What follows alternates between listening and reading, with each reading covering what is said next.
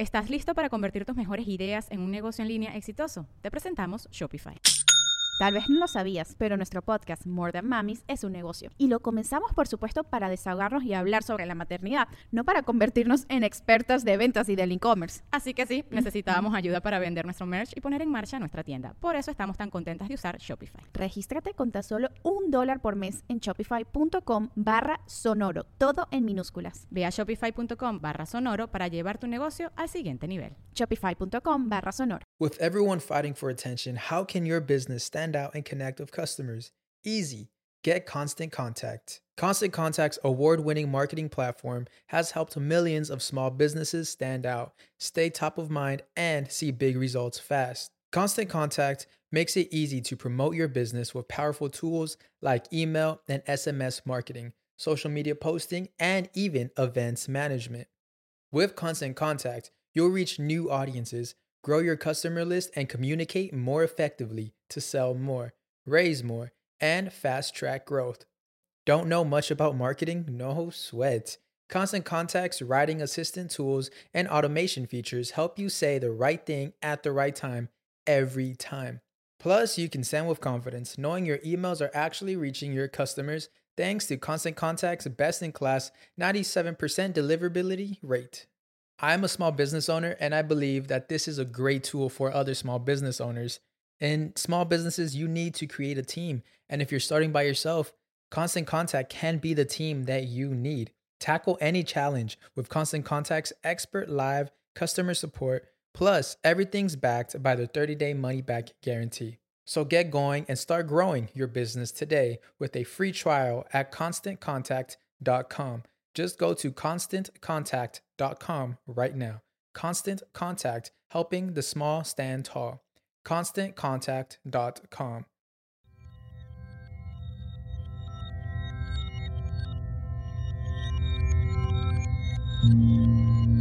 Estás escuchando Sabiduría Psicodélica por Janina Tomasini.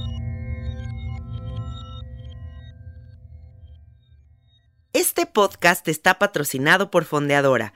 Menos bancos, más libertad.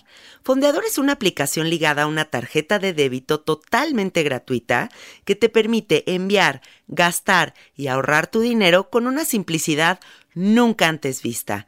Menos burocracia, más simplicidad. Entra a fondeadora.com y entérate de más. Hola, hola amiguitos, ¿cómo están? Bienvenidos al episodio número 93 de Sabiduría Psicodélica. El día de hoy me encuentro con Prem Dayal en el Meditation Center de Osho y quiero que sepan cómo es que encontré a esta persona. Resulta que yo siempre ando pidiéndole cosas al universo y el universo me las da y mm, estaba dispuesta a meterme como de lleno a un curso de meditación y, dije, por favor, universo, mándame un curso de meditación para, para meterme de lleno el mes de diciembre a estudiar esta práctica que llevo postergando tanto tiempo, ¿no? Que si medito, que no medito y que dije, ya, un curso. Y en eso me sale publicidad de Premdayal en el Instagram de un curso. Me meto, veo su cara, me da confianza y dije, lo voy a comprar. Y ya compré el curso. Y después de eso me meto a escuchar los podcasts de Karina Velasco, te escucho, me gusta cómo hablas. Eh, mandé un mensajito para conectar contigo y aquí estamos. Bienvenido, Prem.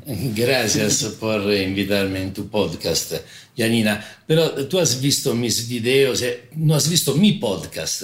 Sí, ya lo escuché ah, también. también. Sí, ya me eché algunos antes de venir. Muy, bueno está, el pinche güey. El pinche güey, sí. Sí, para que lo busquen en Spotify. Exactamente. Sí, ¿cómo empezaste? ¿Hace cuánto empezaste ese podcast? mira, el podcast eh, empecé, ha sido la pandemia que ha cambiado mi forma de trabajar, porque desde siempre he trabajado en, eh, de forma presencial. Claro. Y cuando a, a marzo nos dimos cuenta que la situación era, era eh, más seria o al menos seguramente incierta, entonces decidimos de parar la, la, actividad presencial y por lo tanto empezamos a ser más presente en línea. Y una de las cosas que empezamos a hacer, el podcast del pinche web, por lo tanto pienso que sea desde abril que eh, cada semana sale una... ¿Qué día lo publicas?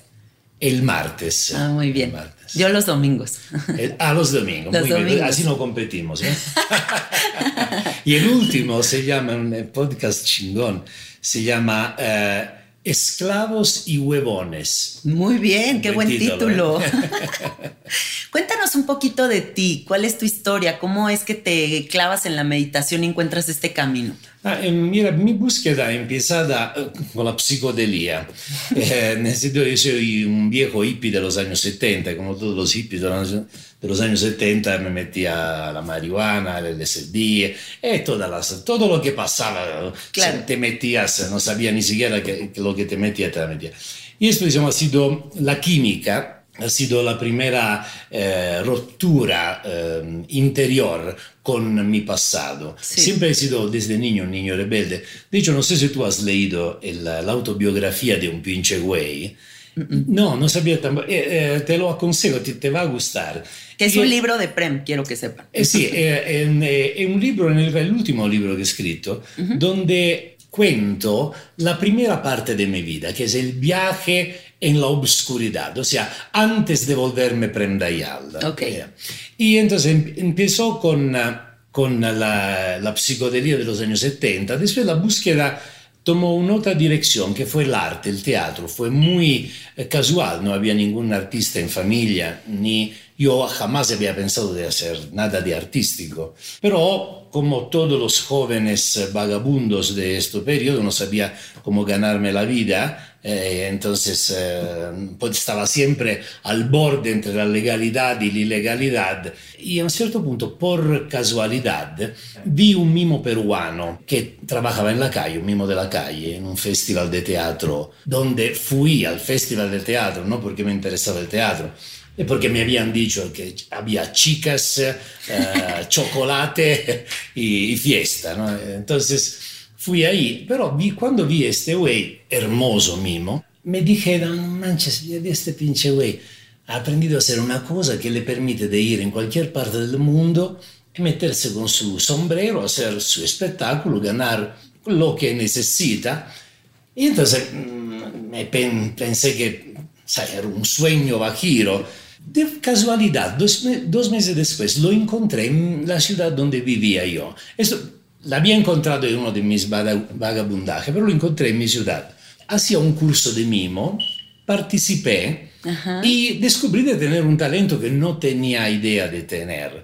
Qué maravilla. tanto empecé a trabajar yo también como artista de la calle. Y de ahí, dado que tenía talento como en el ámbito artístico teatral, después fui notado, me agarró un, un maestro de teatro, un director, me volví coreógrafo, me volví director teatral, empecé a escribir por Ah, el teatro, dramaturgo, y empecé a enseñar teatro. Y ahí es donde me di cuenta del aspecto misterioso de la vida. No que no, no tenía contacto con esto, pero es como si me di cuenta que había una, un ángulo desde el cual tú podías, eh, una postura hacia la realidad que cambiaba tu forma de ser. Y por lo tanto, también porque mi vida era un desmadre, era divertida, ma era, era un desmadre, eh, a mitad de los años 80 empecé a mirar antes hacia el aspecto de la psicología, de la psiquiatría, que siempre me había interesado, porque en mi pasado, en el libro del pinche güey, eh, se lo vas a leer, vas a- eh, trabajé también en ámbito psiquiátrico como operador. Ok. Y después mis ojos se fueron a Oriente. Y eh, la primera cosa que encontré fue el budismo, pero era una religión. Yo no, no soy incompatible con las religiones. Aún sí me fascinaba la, la filosofía. Y después encontré Osho. Y cuando encontré Osho, inmediatamente sentí que me encontraba de, enfrente de algo que no- nunca había visto en mi vida. O sea, yo me sentía bien chingón, ya me- había trabajado, yo he sido asistente por dos años de un premio Nobel, primer asistente. Ah, qué bien. Eh, entonces, eh, tuve maestros, experiencia, ya me, me la sabía de qué lado masca la iguana. Sí. Pero cuando vi a Osho vi que era una iguana nueva, otro tipo de animal. Un otro- dragón de cómodo. otro- ¿eh? Un dragón de cómodo, digo, ya otro tipo de... Esatto, era un dragón que masticaba. Dice, sé dónde masca la iguana, pero no sé dónde masca el dragón. Exacto. Y entonces, eh, y no solo me sentí que me correspondía en algo, en mucho.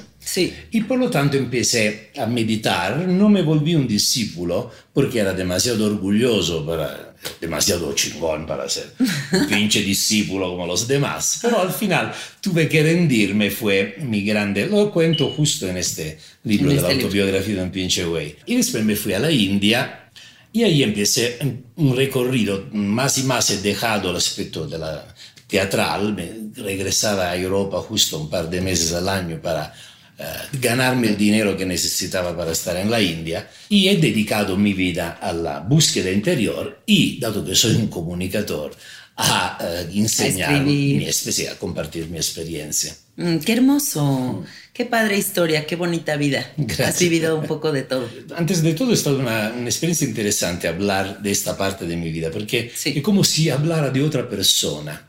Hice una vida muy divertida e interessante, pero esto no quita el hecho que ha sido una vida dolorosa hasta el 18 de enero del 1993.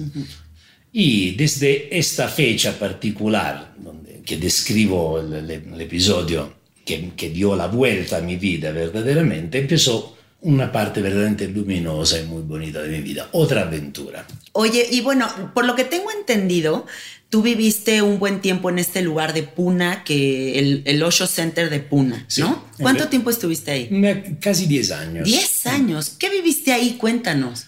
Eh, ahí ha sido probablemente el periodo más hermoso de mi vida, porque Osho había creado, o mejor, se había creado alrededor de Osho un lugar extraordinario. Era una comunidad de eh, búsqueda espiritual y celebración que eh, llamaba gente de todas las partes del mundo. Hace cuenta que en la alta temporada éramos como 10.000 personas. Uf. Llegábamos hasta más eh, en los festivales. Había un mil que vivían ahí como yo y los otros era toda gente que estaba tres meses, seis meses. Y era una cosa espectacular. Un sueño. Te- lo sé, ahora podría hablarte de la meditación y de la celebración, pero Sí. te aseguro que la celebración es más interesante para platicar de la pinche meditación. Ok. La meditación es de hueva, ¿eh? No es necesaria, pero se- era un lugar... Cosa, el trabajo que se hacía en Puna consistía en tres fases. Que no son rígidas, así como te lo estoy diciendo, pero Ok. digo, son tres aspectos de la forma en la cual tú podías estar en el ashram. Ok. Una era es que antes al principio tú llegabas ahí y hacías los grupos de terapia. Osho ha sido el primer maestro probablemente, al menos del eh, maestro oriental, Sí. que aun si Osho è oriental de nacimiento, pero Osho verdaderamente representa la fusión del pensamiento oriental y occidental. Pero ha sido el primer maestro probablemente que ha usado la terapia para la meditación. Dado que sus discípulos eran fundamentalmente occidentales, Sí. sabía que tenía que hacerle masticar algo a la mente antes de soltarla. Claro. Y por lo tanto se hacían talleres de tipo de primal, donde, eran talleres donde te revolcaban como un calcetín, eran talleres del estilo de los años todavía 70, 80, donde te- terapia cruel, Sí, fuerte, ¿no? donde fuerte. confrontaciones eh, insoportables casi, pero muy rápida, muy eficaz. Entonces, primal, niñez, liberación emocional, encounter se hacía. El encounter era un, metían en un grupo de 20, 30 personas por dos, tres días cerrados, sin una estructura, Wow. donde cada uno expresaba lo que era. Entonces, prácticamente se enloquecía. Y a Wow. través de este mecanismo de enloquecer, te encontrabas a ti mismo. Eran diferentes. Sexualidad, tantra, era un aspecto muy importante. Este era el aspecto de la terapia. Después había el aspecto de la meditación. Entonces, la vipassana, el huizín. La meditación era la base de todos los talleres. Claro. Los talleres de terapia se basaban sobre la práctica de la meditación de cualquier forma, era siempre la base del trabajo. Y después había el trabajo en la, en la comuna. O sea, Ayudar entre todos. Sí, el ¿no? working meditation. Ok. Uh, o sea, la cosa fundamental es que tu vida se vuelva una meditación. No es que tú meditas una hora al día y después el restante del día eres mismo pendejo de antes. Eh, Claro. tiene- necesita, se necesita que tu vida sea influenciada, contagiada, llevar el espacio que tú encuentras en la hora o dos horas de entrenamiento diario en la vida. Por lo tanto, el trabajo era una grande comunidad, imagínate cuánta gente trabajaba y mágicamente todo funcionaba. A organizar eran alemanes y judíos, a cocinar eran los italianos, obviamente. Y des- esos eran los tres aspectos. Después había un aspecto, el cuarto, y, y quién sabe, importante, para Osho importante cuanto los demás tres, que era la celebración. O sea, se había, hacía continuamente fiesta, había continuamente música, baile por todas partes. Era un lugar donde cada día tú te enamorabas de dos, tres personas, te peleaba a muerte con otras tres, cuatro personas, entrabas en crisis profunda un par de veces y un par de veces te sentías iluminado. Era una intensidad de vida Qué padre. era, sí, era, diciamo, entre las tantas cosas por las cuales soy agradecido con mi maestro, aparte diciamo, el, eh, haberme hacer- hecho encontrar la meditación, haberme hecho encontrarme a mí mismo Claro. y haberme regalado el, ¿saben la, la historia de Pinocho, no? Sí. A un certo punto él va en un... In italiano è il paese dei balocchi, o sea, el lugar donde se, de la fiesta, ¿no? Y bien, Puna era en este sentido un paese dei balocchi. Ay, qué hermoso. Y esto, dado que la, la vida te, era muy confrontativa a todos los niveles, era muy fácil crecer, confrontarte contigo mismo y crecer muy rápidamente. Te movía todo, todo el tiempo. Continuamente, era Sí. una intensidad eh, espectacular, espectacular. Mira, yo me eché el documental de Osho, este que Ajá. subieron a Netflix, y lo único que te puedo decir es que yo todo el tiempo decía, ¿por qué no sigue existiendo esta utopía de sociedad y este Era- espacio para vivir ahí? O sea, a mí, bueno, es que yo ahorita vendería todo y ya me iría para allá. O sea, Sí. me encantó. O De sea, hecho, yo- se me hizo muy yo- mágico. y la no- verdad, también he tenido el privilegio de leer a Osho y no hay una sola idea que él proponga que no me, que no me haga clic, o sea, todo me hace clic, todo es como un, claro que sí, o sea, y, y sobre todo me gusta mucho que ha sido de los maestros que se han atrevido a tirarle tanto a la estructura social, ¿no? Al salte de ahí, o sea, date cuenta de que el miedo te tiene totalmente reprimido y todo lo que propone me encanta, así que qué padre que hayas estudiado con él.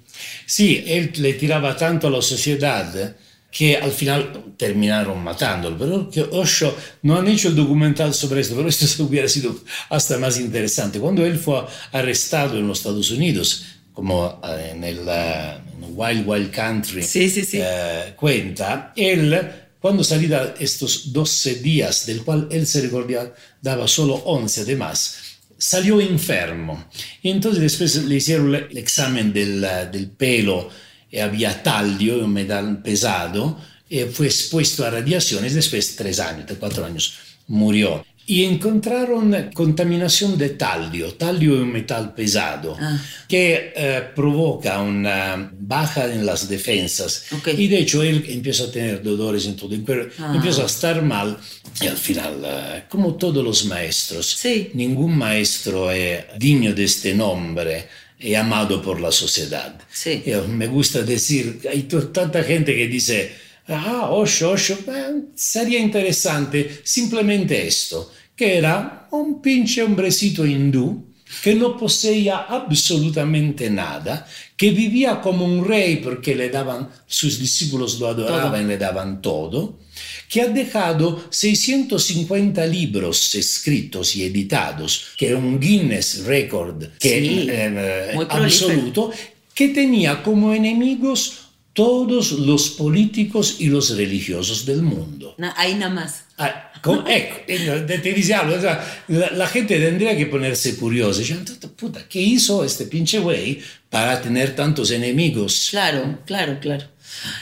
Y justo en esto que estás diciendo, como de decir, Osho es mi maestro, eh, a mí me gustaría preguntarte, ¿Cuál crees que sea la importancia en la vida de un ser humano de encontrar a su maestro? ¿Es necesario? ¿Eres tú tu propio maestro? Según yo es necesario. Teóricamente no, obviamente, teóricamente no. Pero porque la sola idea de decir no es una idea egoica, incompatible con la búsqueda y con el encuentro de tú mismo. Okay. Cioè, si uno dice no, no es necesario, está en una condición en la cual no lo puede encontrar. Si dice sí es necesario, ya puede ser que no sea necesario. La relación eh, maestro-discípulo un poquito más eh, eh, delicada, sutil y profunda para entender. Sí. El mismo rendirse al maestro abre la puerta, aun si tu pinche maestro es una piedra. Ok.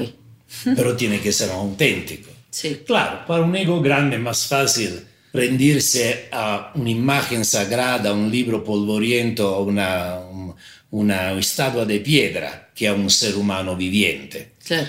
Pero el ser humano viviente tiene un poder tremendamente superior a cualquier cosa tú puedas encontrar eh, eh, metido como una reliquia en una icona.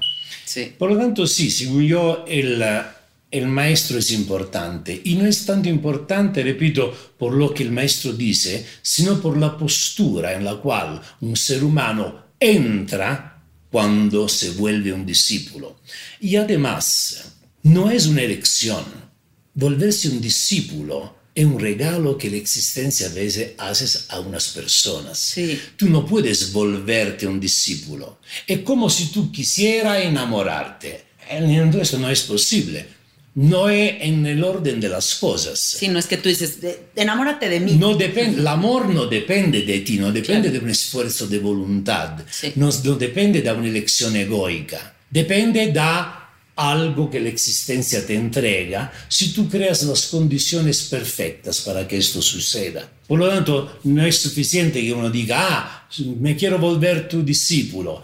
Bueno, y ya es algo, significa que creaste las condiciones en las cuales, quién sabe, puedas llegar a tener este regalo. De hecho, uh -huh. en mi experiencia, yo me había vuelto discípulo de Osho dos años antes de volverme un auténtico discípulo de Osho. Okay. Cioè io mi había, a un certo punto había dicho, ok, ya, me rindo, no hay nada que hacer, me, me daba cuenta que si no soltaba esta eh, este orgullo de decir, de, de entenderlo dal punto di vista intelectual, pero no hacerlo profundizar en mi carne el mensaje del maestro, claro. en mi corazón, nunca, no, no iba a suceder nada en mi vida. Y tenía razón. Pero cuando me volví un, un auténtico discípulo y cuando tropecé, hice un, un proceso en la India que se llamaba Mystic Rose. Uh -huh. Qué bonito nombre. Bellísimo nombre. Era un proceso de 21 días uh -huh. donde la primera semana, por tres horas al día, en un grupo éramos 70, 80 personas, como en un grande salón con colchonetas por todas partes, como una grande cama de 100 metros cuadrados, más, okay. más de 100 metros cuadrados.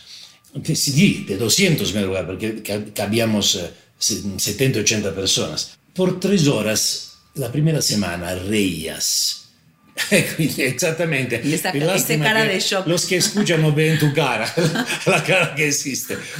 Es una locura. Claro. La segunda semana, por tres horas juntos, lloras. Wow. Y la tercera semana, por tres horas al día, estás en silencio.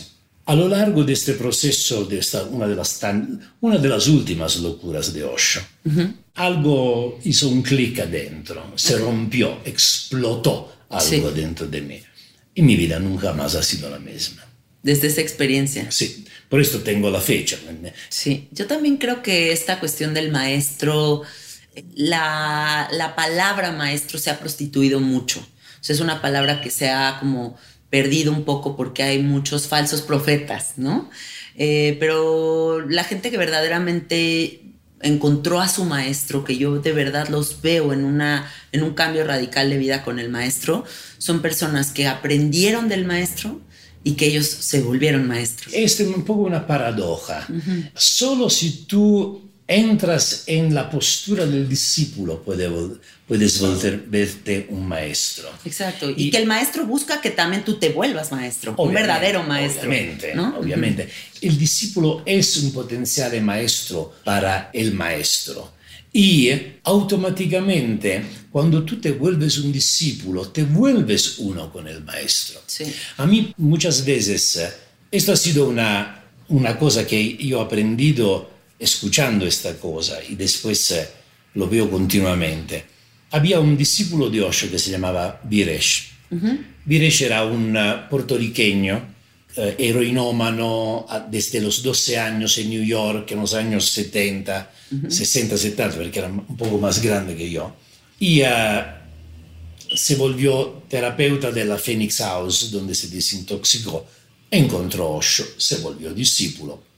Y era un personaje del clásico sex, drugs and rock and roll. Porque como si tú has leído Osho, tú ves que en la visión de Osho no hay nada que no sea sagrado. Qué hermoso. Y todo lo que es eh, intenso y vital es espiritual. Claro. Y entonces eh, él tenía grande carisma también y grande devoción al maestro. El maestro le dije, vas a Holanda y haz una comunidad terapéutica para norteeuropeos, eh, no solo adictos, para cualquier tipo de adicción. La mente es una adicción. Claro. Entonces, esa se llama Human University. Es, todavía existe este centro. Ah, y un amigo fue ahí. A la Human University. Sí, Viresh ha muerto hace dos años. Y cuando la gente iba a la University, se enamoraba de Viresh. Y entonces la gente le tocaba los pies. Y él siempre se sentía raro, yo pude entenderlo. Trataba siempre de quitarse, de decirle, enseñar la foto de Osho, dice, mira yo, la verdad, no soy nadie, es él, por, por él que sucede todo esto. Sí. Entonces un día se lo digo a Osho, digo, yo me siento un poco raro, apenado, raro. Y él se rió, me dijo, tú, es solo porque tú piensas todavía que tú y yo somos separados. Ay, qué bonito. Cioè, solo porque tú piensas que somos dos cosas diferentes. Y esto me llamó mucho la atención.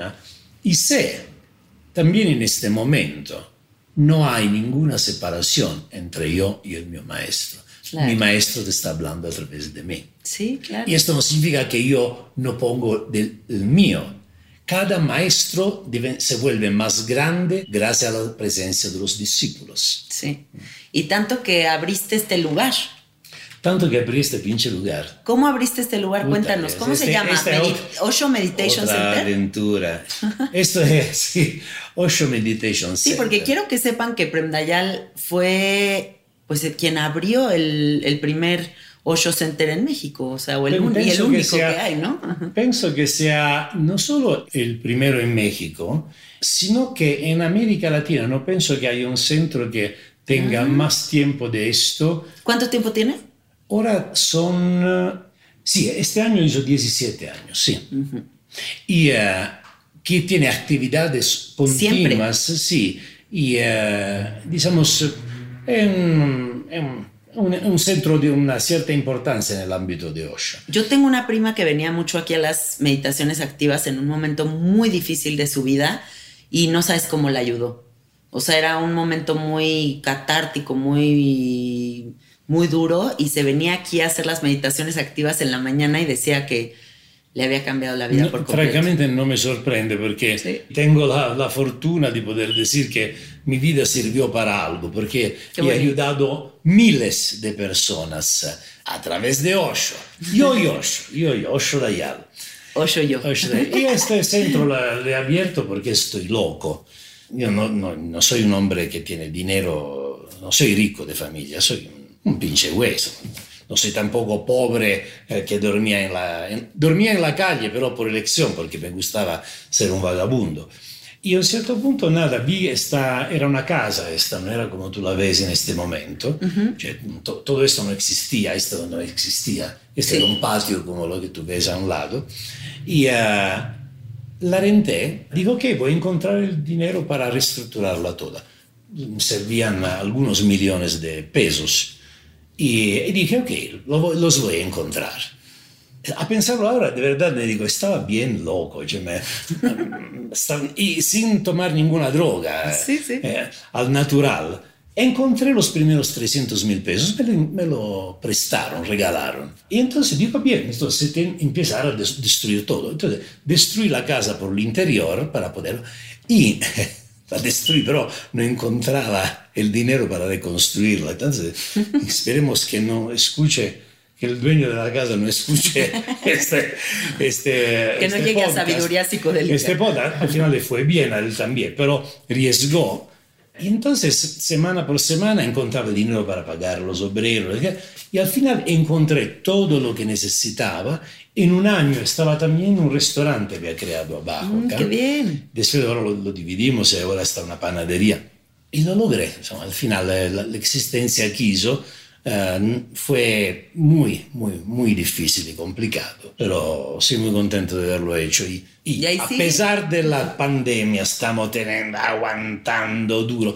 La gente tiene que saber que cuando compra mis cursos en línea, como has hecho tú, en realidad sa- está sostenendo el Osho Center. Ah, porque esta es mi prioridad. Mantener pagar mis colaboradores para que puedan vivir o sobrevivir.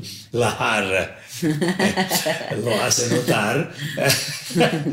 y eh, pagar la renta. Y yo no, no gasto nada hago una Yo me di cuenta que vivo en cuarentena desde 15 años, hace 15 años. No, cioè, hago la vida más sencilla y aburra- aburrida del planeta.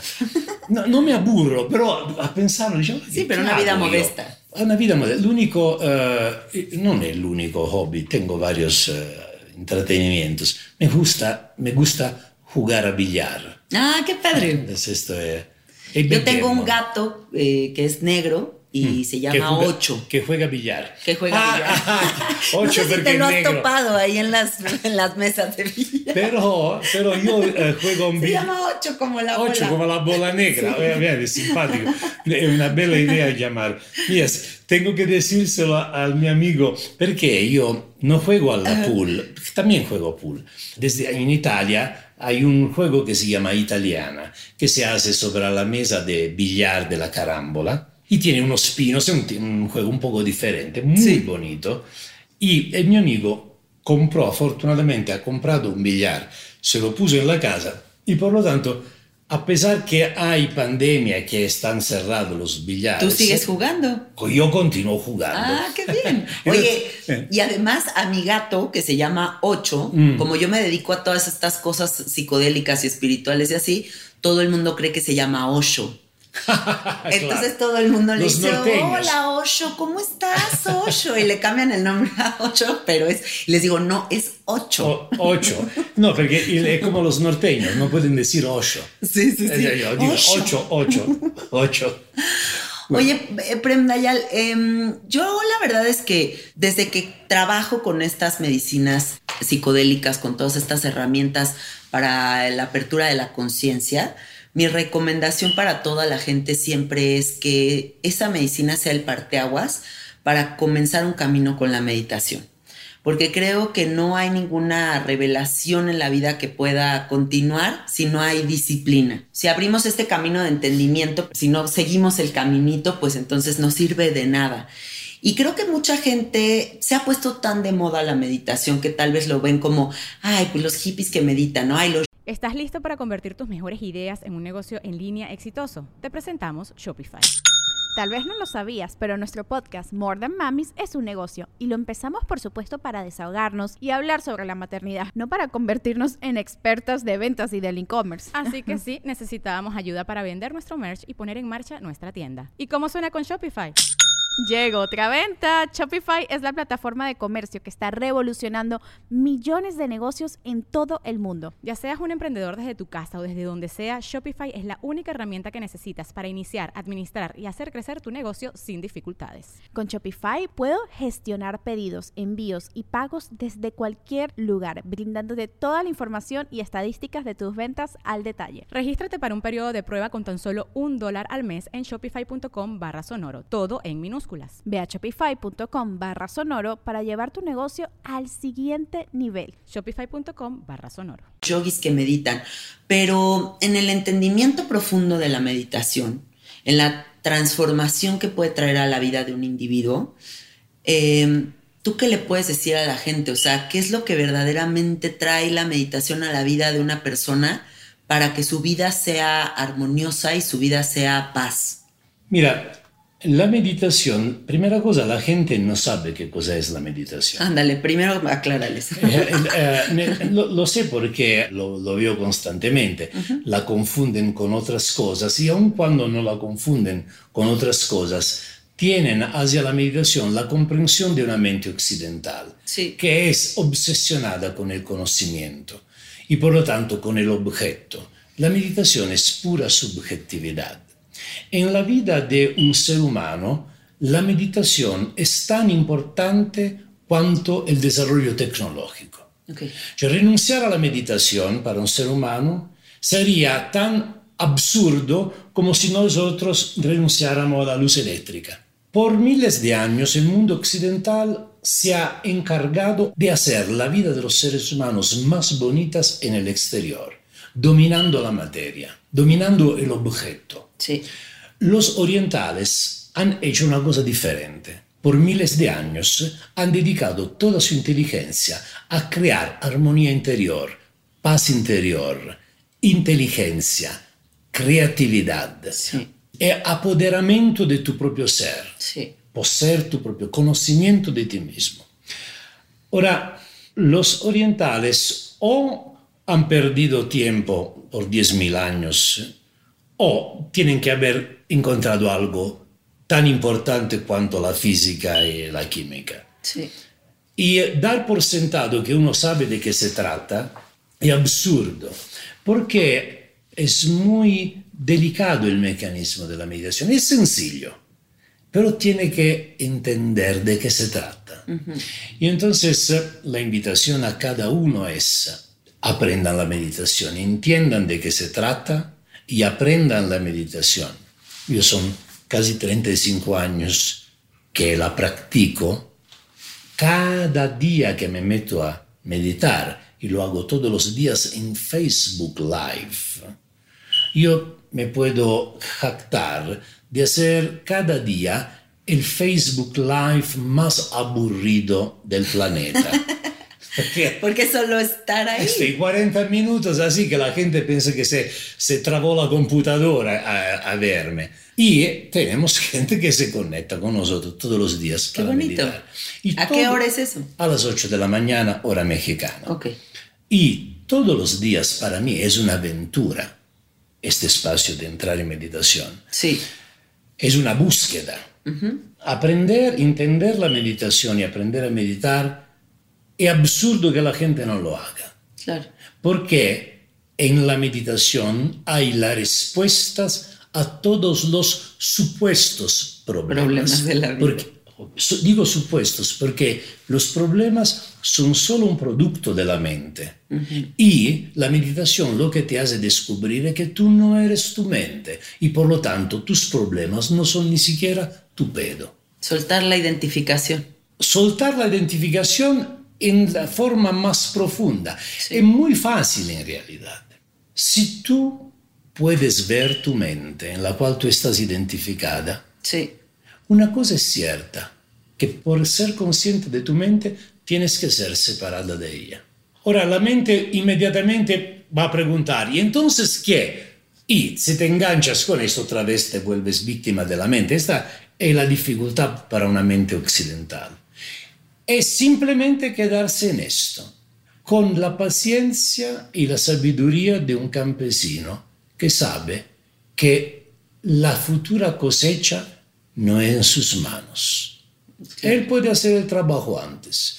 Tú mencionaste la disciplina. La disciplina es fundamental. Nosotros odiamos la disciplina porque dado que nos chingan desde cuando somos niños con la disciplina, nos parece que la libertad significa no tener disciplina y es exactamente al revés. Alguien que no es capaz de darse una disciplina no es una persona libre. Dice un amigo que la disciplina es la diferencia entre lo que eres ahorita y lo que quieres ser. Eh, yo podría decir a tu amigo, no, lo que tú quieres ser no puede ser nada más que un refinamiento del pasado. Por lo tanto, no eres todavía tú. Cuando nosotros tratamos de mejorar, en realidad hacemos una cosa tonta. Porque tú, tu ego no se gusta y quiere ser mejor, pero es siempre tu ego. Y entonces estás viviendo en el futuro. Tú tienes simplemente que soltar y dejar. Sí. Como el campesino. Sembra y después espera. Va a ver. No es que dice, me gustaría así. Espera, un buen campesino. Si no, va a ser un pinche campesino malhumorado, listo para terminar en terapia él también. Pero bueno, también, o sea, con, supongo que mi amigo a lo que se refiere con esta frase es un poco, las cosas no llegan como por arte de gracia, ¿no? Hay un cierto compromiso que uno tiene que hacer con la disciplina de la meditación, la disciplina de pararte temprano, la disciplina de, de hacer cosas por ti mismo, yo qué sé, para realmente encontrar esa, ese momento mágico o ese momento en el que dices, ah, estoy en paz conmigo mismo. Sí, la, disciplina es seguramente lo que rompe los patrones de tu mente. Cualquier disciplina. Sí. No, estoy diciendo que uno tiene que hacer la disciplina de la meditación haz la disciplina de limpiar la casa, haz la disciplina de leer un libro, haz la disciplina. El simple darte la disciplina te despierta del sueño de tu mente. Sí. Tu mente es un disco rayado que repite. Hablando de la disciplina, tú dices, propósito, ahora inicia el nuevo año, voy a hacer ejercicio, me meto a dieta, uh, paro de fumar, uh, me meto a meditar, basta, ya. Ya los 20 días estás idéntico. No, ojalá. Y dice, empiezo mañana, empiezo. Y a las 6. Pero eso lo digo, lo digo porque el mantra mexicano del poder es a huevo. Es bonito, ¿no? Una bella expresión, no hay en otros idiomas. A huevo, a huevo. Este es el mantra del poder que corresponde a la disciplina. Entonces, la mañana, tú dices, mañana me voy a correr a las seis, estás en tu cama y cuando toca el despertador, en lugar de brincar de la cama y andar con entusiasmo hacia tu propósito gritando a huevo, dices, oh, qué hueva. Apagas el, despertador. Y yo digo, hueva, huevo. Una simple vocal hace la diferencia entre ser una persona libre y ser un esclavo. si tú sigues que hueva, esta es tu mente. Sí. Y así en todas las cosas. Cuando tú sigues tu mente, eres destinado a ser la vida de un robot. El boicot también es una... es muy egocéntrico, ¿no crees? Claro, y la mente te boicota porque si tú sigues tu auténtica inspiración, la mente va a caer, se va a romper, tú vas a cambiar. La mente es conservadora. Tú vienes formado, educado para no cambiar. Sí para repetir siempre las mismas cosas, posiblemente las que hicieron tus padres, o no alejarte demasiado de ahí. Y es muy profundo como mensaje. Sí. Aun si tu mente se abre, en lo más profundo hay una atadura que te tiene ahí. Entonces la mente, cuando tú te ve que estás más determinado, la mente encuentra una forma para sabotearte, porque quiere mantenerte en la mediocridad. sí. También creo que hay dos problemas muy grandes que son el sobrepensar las cosas, que es dejar que la mente gane, y creer que tenemos el control de algo. Esto es una, es una beata ilusión. Pero ¿cuánta gente vive en esa ilusión? O sea, toda la gente. Toda la gente. este- Yo lo veo mucho con la experiencia del sapo, ¿no? Porque es como esta experiencia en donde te fundes con el universo y ya no hay yo, ya no hay ego. Y si tratas de agarrarte de algo, te peleas contigo mismo toda la experiencia. Entonces no te queda de otra más que soltar. Y entonces creo que la meditación viene a ser lo mismo. O sea, la meditación es justo ese momento en el que te rindes ante el, eh, ante lo incierto, te rindes ante el misterio de la vida. Absolutamente. Las drogas, las drogas psicodélicas usadas como medicinas. Y te digo una cosa que en mi experiencia, al menos al principio de los años 70, inicio de los años 80, las drogas eran parte de la búsqueda. Claro. No eran las drogas para, ah, nos empedamos. Era, No, era, no. era parte de una, una forma de vivir. Era- El movimiento psicodélico era ese despertar de conciencia. era un despertar de la conciencia. Y eh, cuando yo em- empecé a, a tener las verdaderas experiencias de meditación, no los primeros años, después Sí. yo por cinco años medité sin entender qué cosa era la meditación. Después hubo este clic. Sí. Entonces cuando empecé a tener las auténticas experiencias de meditación, no pude más usar la psicodelia Claro. perché era un vehículo che mi había llevado hasta ahí y era l'espacio podía ser ocupado o da una cosa o da la otra. ¿Sabes qué pienso yo? Que la revelación más psicodélica que puede tener un individuo en su vida es darse cuenta de que no hay nada más psicodélico que la realidad misma. Claro. O sea, Claro. Y- ¿sabes? Como, ok, ya me abrieron estas puertas a través de estas medicinas y estas herramientas. Pero ahora que ya desperté y ya entendí, ah, ok, aquí está la realidad. Quando io solté la marijuana, perché io mi, he provato todas las drogas, pero mi- la droga que me, me ha acompañado por casi 20 años de mi vida, desde mi adolescencia por adelante, ha sido la, la hashish. El hashish. El hashish. Y por lo tanto, todo lo que he hecho casi en 20 años, lo he hecho Pacheco. Todo, todo, todo lo que he hecho en mi vida, lo he hecho Pacheco. Y cuando solté la marihuana, la solté de forma totalmente natural, me sucedió de entrar en una bar. El bar es, eh, son las cafeterías. En la noche hay también en Italia hay bar- bares por todas partes. En la noche, la primera vez que entré a las 2, 3 de la noche en un bar, como siempre hacía, porque vivía en la noche, sin ser pacheco y viendo toda la gente pacheca alrededor de mí, yo me sentía como que estaba en el SD. Tú ya estabas puesto naturalmente. Estaba puesto naturalmente, de hecho tengo una vida, eh, yo parezco Pacheco. Ya eres así. Oye, veo que también en muchos de tus contenidos y entrevistas hablas sobre el sexo consciente, ese es la, el término. Es una de mis especialidades. Cuéntame un poquito de eso. ¿Qué es el sexo consciente? È simplemente un sexo deslindato dalla compulsione biologica e dall'ossessione della mente. Una persona que es pleno sexualmente necesariamente tiene que estar teniendo sexo constantemente o es una eso es otra cosa. No, in realidad, el- el- curiosamente, la sexualidad consciente è la che ti lleva a trascendere il sexo. Ah, qué hermoso. Perché más tú te eh, separas eh, da tu biología, e más el sexo se vuelve una cosa menos relevante. Ahora no quiero espantar a nadie porque sé que a la mayoría de las personas si le quita el sexo le has quitado prácticamente todo. Entonces, eh, antes que esto suceda, no se preocupen, se van a divertir. Es necesario conocerlo profundamente el sexo Sí. para poderlo eventualmente. No es que Como energía también. En todos los sentidos, Ok. como amor, como expresión muy profunda de intimidad de amor con una persona.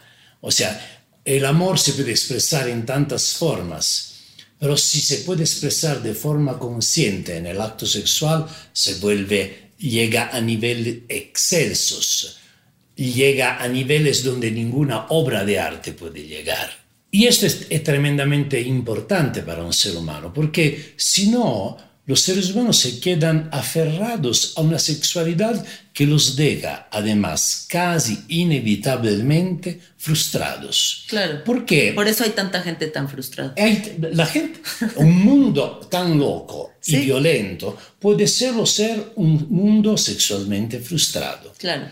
Eh, si la- y esto, yo sabes que soy siempre muy crítico y soy uno de estos que también los religiosos no me aman mucho porque las religiones tienen esta responsabilidad. A través de re- haber reprimido el sexo han creado una humanidad violenta Sí. y reprimida y pervertida. Pervertida, sobre Y, todo. sí. obviamente, porque Claro, cuando la tú- represión te lleva a todo ese, cuando tú ese tipo de reprimes desviaciones. la energía sexual, tú estás reprimiendo a Dios. Y tú a Dios no lo puedes reprimir. Da una otra parte tiene que salir. Claro. Todo lo que es natural, tú no lo puedes reprimir. Se va a volver algo chueco. La energía va en la cabeza, empiezas a fantasear. Entonces, es una humanidad frustrada e inevitablemente ávida, coda, violenta. Por lo tanto, sería muy importante que la gente aprendiera. Pero la sexualidad consciente es una flor de la meditación. O sea, es una directa consecuencia de la meditación. Eso lo sé por experiencia. Esto es otra cosa.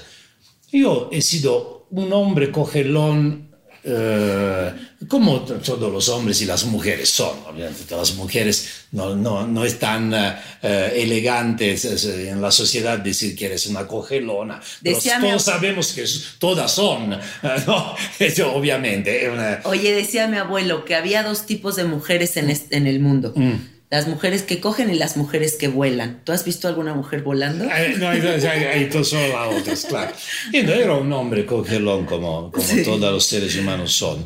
Desde joven y eh, una cierta, además viví en un periodo en, cui- en el cual había una gran promiscuidad. Sí. Y, eh, pero no es que estaba contento con mi sexualidad.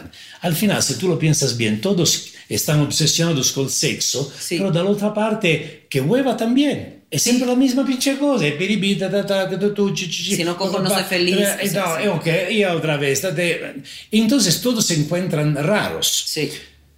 Después, yo, esto era un asunto que estaba ahí. Cuando empecé a tener justo en el mismo periodo exactamente, en este eh, mágico enero del 93, eh, cuando tuve esta experiencia y la primera vez que hice el amor con una mujer, y me recuerdo también el nombre, se llamaba Vismaya, y fue unos días después de esta experiencia, no eras más el mismo hombre. Y ahí es donde verdaderamente tuve una, una gratitud infinita hacia mi maestro, porque un hombre que conoce lo que conozco yo, se puede decir bendecido. Y no es algo que yo, no es un mérito, es un regalo que he recibido, que es totalmente consecuente a la meditación.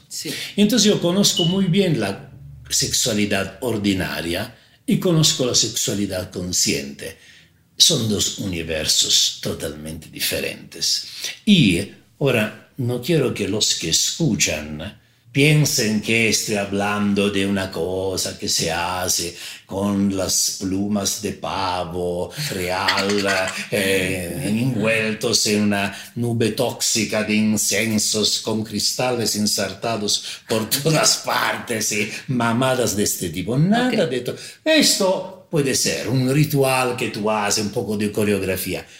No, Performance. tú puedes hacer el amor como más te gusta. Sí.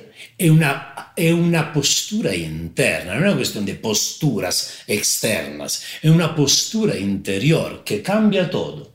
L'acto es siempre el mismo, pero nada es más lo mismo, porque tú no eres el mismo. Claro. Qué bonito. Io he- otro libro que he escrito se llama Tantra, ahora te lo vamos a regalar, Tantra y Salchicha, la vía sabrosa al sexo sagrado. Ay, qué hermoso. Y quise poner Tantra y Salchicha justo para Hacer esa para- ironía. sí, para que no se confunda, a lo mejor para confundir. Sí. ¿Ok? Me gusta, me gusta el título. Me gustaría que hablemos de, del trabajo, el dinero, todas estas como ataduras que tenemos. Hay mucha gente que está en un trabajo que no le gusta, que siente la necesidad de tener dinero solamente por ahí, que, siente que no hay otras opciones en la vida.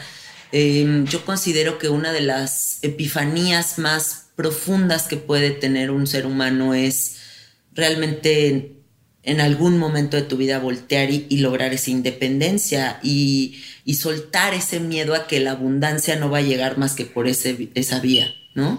¿Qué nos puedes hablar de eso?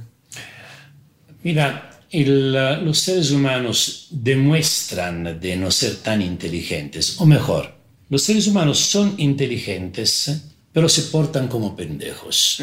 Y esto lo podemos ver en la vida de todos nosotros, cuántas veces a ti también. Te habrá sucedido, es que pedo conmigo, yo soy inteligente, ¿por qué me porto como una pendeja? Esto no lo dice todos, a todos nos, nos pasa, porque cuando tú eres víctima de tu mente, inevitablemente te portas de forma mediocre. Y esta sociedad que el mundo ha creado es una clásica manifestación de una inteligencia mediocre, porque nosotros creamos un mundo donde todos estamos mal. Entonces, más estúpido de esto lo puedes imaginar. Sí, no, nada. Y entonces creamos una situación donde todos somos víctimas de una compulsión o necesidad a ganar dinero haciendo cualquier pinche cosa. Ahora, una sociedad religiosa, porque estas son sociedades religiosas, que no les se le ocurre la, cosa, la idea que cualquier trabajo, hay trabajos muy de la chingada, ¿no? Ok, cualquier trabajo, aún el más de la chingada, limpiar los pinches excusados del aeropuerto. Ok, alguien tiene que hacerlo, no mames, está bien. Sí. Pero meter un pinche güey toda su vida a limpiar excusado, ¿te parece humano? No. No. Y la vida es toda así. Tú metes un pinche ser humano en una cadena de montaje y lo dejas ahí. Y lo metes atrás de un escritorio en una oficina de gobierno y se queda ahí toda la vida. Y después tú esperas que esta persona sea un buen padre, una buena madre, un buen amante, un buen amigo. Que se sienta pleno. Es obvio. La sociedad ha creado una situación donde todos están mal y donde el ganar dinero se ha vuelto la verdadera auténtica religión, o por necesidad o por avidez. Sí. Y esto se ha vuelto un aspecto psicológico que es un verdadero auténtico infierno. La vida no es esto. Para un ser humano no es esto. Gracias a los occidentales, nosotros como seres humanos somos el único animal que se la ha arreglado muy bien a resolver el problema de la sobrevivencia. Sí. Cioè, ningún animal es capaz de hacerse la ropa bonita que tienes encima, de una casa bonita.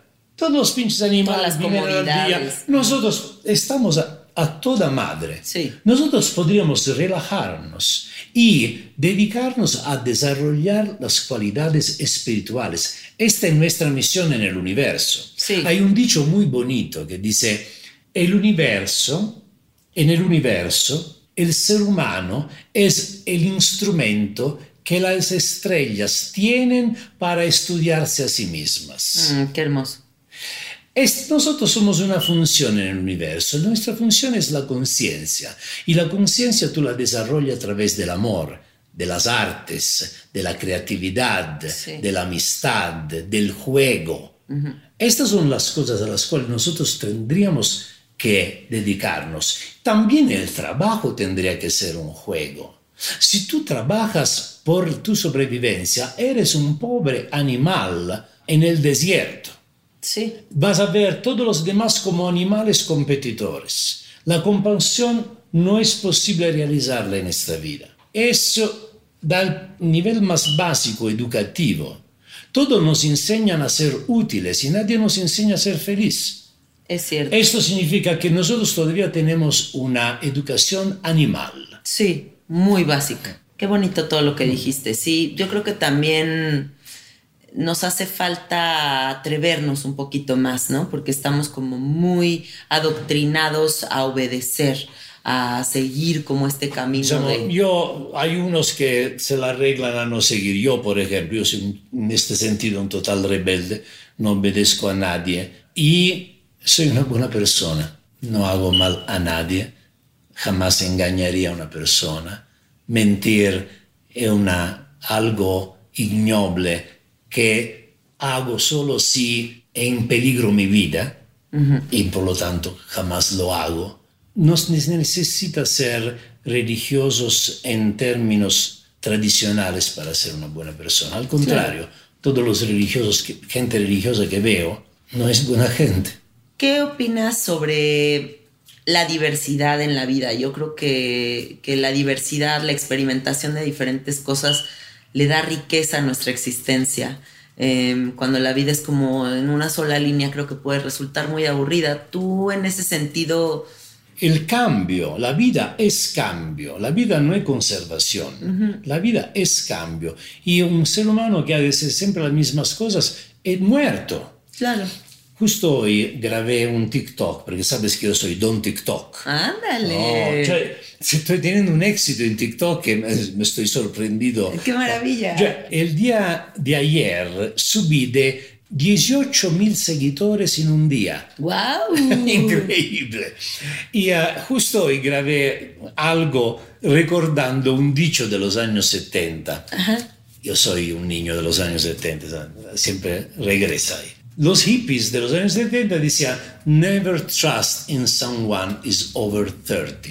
Jamás confíes en alguien que tiene más de 30 años. Yo me acuerdo, porque ya se volvieron conservadores, van a repetirse, son muertos, zombies. Sí. No hay nada, no hay nada que sacar de ahí. Sí. Lo- en los jóvenes hay la esperanza y los jóvenes cambian. Yo afortunadamente me quedé adolescente todavía y mi invitación es siempre no vuélvanse adultos, vuélvanse maduros, pero no adultos. Claro. Ser adulto es una hueva horrible. Sí. Volverte como tus padres, horror. Yo creo que lo que hace viejo a una persona, vieja o viejo, es la no actualización, o sea, el no abrirte a la novedad, ¿no? Cuando uno cree que sabe todo, pierdes esa conexión con la novedad y entonces ahí te haces viejo y podrías tener 30 y ser viejo. A veces hasta antes de 30, desafortunadamente. Sí, sí, sí. Una vez más, es la mente. Sí, La mente es, la mente es un programa. Y como todos los programas tienden a repetir siempre las mismas cosas. hay que hackear el programa. Hay que hackear. La meditación es un hackeamiento, ¿cómo se dice? Un hacker Un máximo. hackeo, un hackeo de la, de la mente. Claro, programa. exacto, es el hacker máximo. Sí, sí, sí. ¿Qué te enseñó la, la, la pandemia? Todo esto que pasó, todo lo que está pasando. La pandemia me revela de forma evidente eh, que nosotros somos víctimas de una información inconsistente, en el sentido que nosotros no podemos verdaderamente tener una opinión clara de cómo son las cosas, porque cualquiera puede decir algo, todo es posible y todo es discutible. Por lo tanto, buen eh, ser humano, eh, dado que si hay la posibilidad que somos peligrosos uno con el otro, trato de evitar eh, dañarme a mí mismo y más que todos los demás. Sí. Cuando uno se daña, tienes una conducta irresponsable, puedes hacerlo, pero después si esta conducta irresponsable eh, va a comprometer la salud de otras personas, no está bien. Hay unos que pueden decir, no, es toda una mamada. Va, ok. Y si no, si no es, ¿qué? Me confirma una cosa, lo que en los años 80 se llamaba el pensamiento débil. O sea, nosotros, que es una buena expresión, cioè no puedes tener una opinión sólida acerca de nada prácticamente. Sí. Y va bien así, porque esto significa que tienes que quedarte despierto y responder a la realidad de forma creativa, auténtica e individual. Me ha enseñado esto, que es una cosa que ya sabía, y eh, me ha enseñado a usar las redes sociales más. me ha enseñado más a hablar, no digo con la misma, el mismo calor, pero al menos con la misma autenticidad, tanto al ojo de una cámara como a una persona en carne y huesos como tú, o como la, la gente que venía a mis talleres. Claro. Y eh, esto. Muy bien. Oye, ya por último me gustaría preguntarte, ¿qué crees que va a ser la muerte? ¿Qué piensas que va a ser ese momento en el que ya no hay vida? Eh, soy muy curioso. Yo también. Eh, esto es todo. ¿Sabes qué? Yo creo que uno de los temas más, más profundos de mi vida con los que conecto más es la muerte. O sea, como que es mi, es mi enigma máximo y creo que por eso estoy en la búsqueda insaciable de tantas cosas, ¿no? Porque siempre he pensado, ¿y luego? la muerte es una muy buena amiga. Sí, ¿verdad? Muy buena amiga. Antes de volverme un meditador, cuando era un simple pinche pacheco, medio intelectual y artista, eh, artista maldito, yo, era, yo, he trabajado a un nivel bueno en Italia, en el sentido que los grandes teatros de Italia, pero era el típico artista que estaba la, la noche estaba haciendo eh, en el más grande eh, teatro de Italia como coreógrafo o director y la mañana me despertaba en la casa y no sabía ni, siquiera de quién es que había hecho durante la noche. y, eh, y, estaba mal, me divertía pero estaba mal. Y había un dicho, hasta un cierto punto en una casa me lo escribí, en dialecto barese, que es el dialecto de la ciudad del de, sur de Italia, tand ad amori, te vas a morir.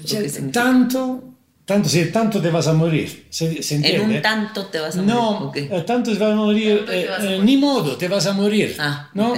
Como no te preocupes, porque te vas a morir. Y esta era la cosa, porque a veces uno se preocupa, ah, esto, esto, y después piensas a la muerte y todo se relaja. Sí. Cuando tú te vas de aquí, la vida continúa. Me gusta explicarla a veces así la meditación. La meditación es morir antes de morir. Cuando tú te vas a morir, todas tus preocupaciones se van a ir, porque tú no estás más. Y la vida va a continuar igualita, como antes que tú llegara, que estaba muy tranquilo, después llegaste tú, hiciste todo el desmadre, después te vas a morir y la vida continúa tranquila. Ahora, la idea es, wow, ¿y si yo viviera como ya hubiera muerto? Sin preocupación, dejando que la vida haga lo que tenga que hacer, participando y no peleando. Qué bonito. Castaneda también habla de la muerte. La muerte es una buena amiga, está ahí, te recuerda de ser intenso, que cada momento es la última batalla en tu vida, no es que mañana, mañana no existe. Nada de Porque ahí es suficiente que alarga la, el brazo y te toca la muerte, siempre está a un metro atrás de ti a la izquierda. ¿Sí? Me parece que dice don Juan Castaneda. Entonces una buena compañía, la recordársela. Sí.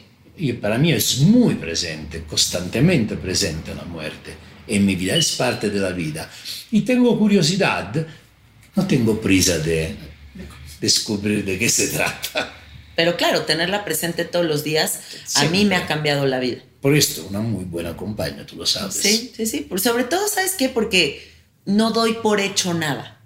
O no, no me siento eterna, ¿no? Porque aquí en México hay como una cultura muy de, ay, no cállate, no hables de la muerte, ¿no? Como crees, aunque es, la muerte es tan parte de nuestra cultura, ¿no? Eh, eh, es, una, es un tabú un tabú tonto la muerte. Sí. La muerte es parte de la vida, la muerte es lo que da sentido a la vida. Exactamente. si no hubiera la muerte, nada tendría más sentido. Sí, ay, pues me dio muchísimo gusto platicar contigo, conocerte un poco más. Cuéntale a la gente dónde pueden conectarse contigo. Mira, la, hay primero en mi página prendayal.mx, después hay osho.com.mx,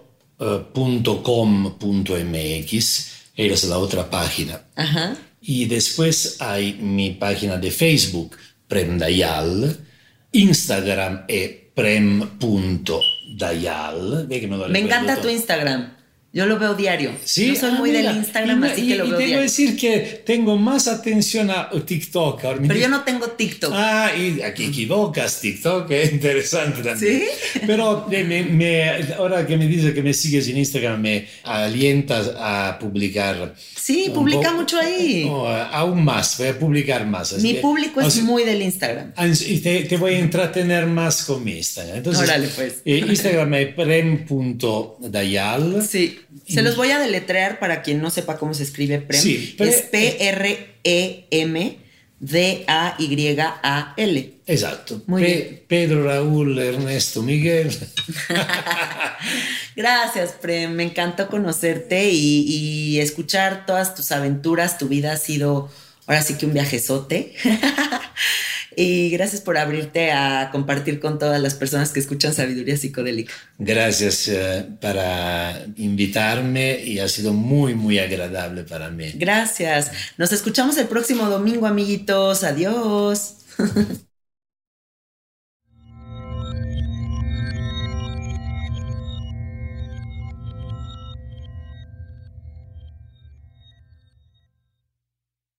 ¿Estás listo para convertir tus mejores ideas en un negocio en línea exitoso? Te presentamos Shopify. Tal vez no lo sabías, pero nuestro podcast More Than Mamis es un negocio y lo empezamos por supuesto para desahogarnos y hablar sobre la maternidad, no para convertirnos en expertas de ventas y del e-commerce. Así que sí, necesitábamos ayuda para vender nuestro merch y poner en marcha nuestra tienda. ¿Y cómo suena con Shopify? Llegó otra venta. Shopify es la plataforma de comercio que está revolucionando millones de negocios en todo el mundo. Ya seas un emprendedor desde tu casa o desde donde sea, Shopify es la única herramienta que necesitas para iniciar, administrar y hacer crecer tu negocio sin dificultades. Con Shopify puedo gestionar pedidos, envíos y pagos desde cualquier lugar, brindándote toda la información y estadísticas de tus ventas al detalle. Regístrate para un periodo de prueba con tan solo un dólar al mes en shopify.com barra sonoro, todo en minúsculas. Ve a shopify.com barra sonoro para llevar tu negocio al siguiente nivel. Shopify.com barra sonoro. ¿Estás listo para convertir tus mejores ideas en un negocio en línea exitoso? Te presentamos Shopify. Tal vez no lo sabías, pero nuestro podcast More Than Mamis es un negocio y lo empezamos por supuesto para desahogarnos y hablar sobre la maternidad, no para convertirnos en expertas de ventas y del e-commerce. Así que sí, necesitábamos ayuda para vender nuestro merch y poner en marcha nuestra tienda. ¿Y cómo suena con Shopify? Llegó otra venta. Shopify es la plataforma de comercio que está revolucionando millones de negocios en todo el mundo. Ya seas un emprendedor desde tu casa o desde donde sea, Shopify es la única herramienta que necesitas para iniciar, administrar y hacer crecer tu negocio sin dificultades. Con Shopify puedo gestionar pedidos, envíos y pagos desde cualquier lugar, brindándote toda la información y estadísticas de tus ventas al detalle. Regístrate para un periodo de prueba con tan solo un dólar al mes en shopify.com barra sonoro, todo en Ve a shopify.com barra sonoro para llevar tu negocio al siguiente nivel. Shopify.com barra sonoro.